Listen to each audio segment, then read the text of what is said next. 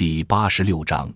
第二十三章逆周期调节与政府信用替代资本信用。苏州工业园区三次遭遇危机条件下的政府行为案例分析。逆周期调节是政府宏观调控的重要政策，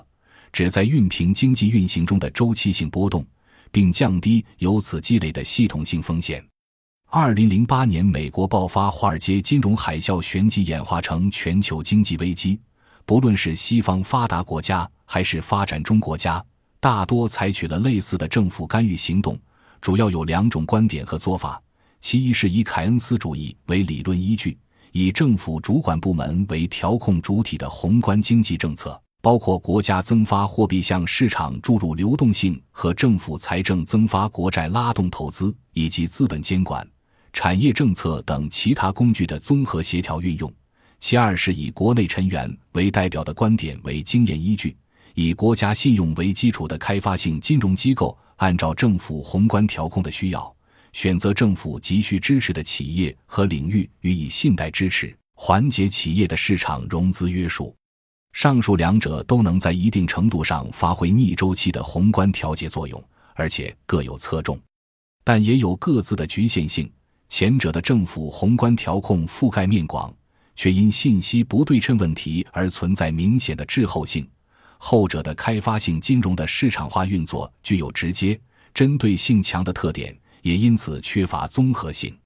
本文从政府信用的角度对这两种看似不同实则相同的逆周期调节逻辑予以抽象归纳，认为在危机条件下，各国政府所普遍采行的逆周期干预措施，不管是财政、金融。货币等宏观调控政策，还是国家开发性金融机构的市场化运作，其实质都是政府信用的具体表达，基本方式都是政府信用对资本信用的替代。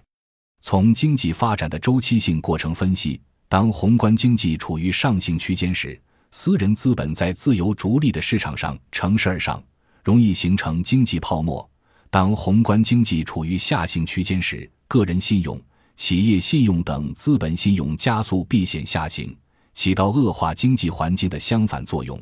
最终造成系统性的全局风险。因此，在全球金融市场和实体经济出现系统性风险之后，政府信用替代资本信用的逆周期调节，对于市场恢复稳定能够发挥至关重要的积极作用。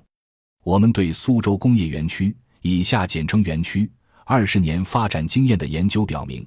不仅在国内外的宏观经济层面存在危机条件下政府信用替代资本信用的客观经验，而且在国内区域经济发展的中观层面，政府信用和资本信用在不同条件下也可以相互转化和替代。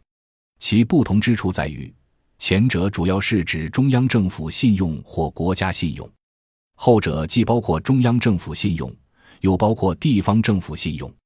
对此。本文将在第二部分中阐明有关政府信用的基本观点，第三部分以政府信用替代资本信用的基本框架，对园区三次遭遇危机条件下的政府行为进行案例分析。第四部分归纳总结逆周期调节中中央和地方政府信用的转化及其替代逻辑。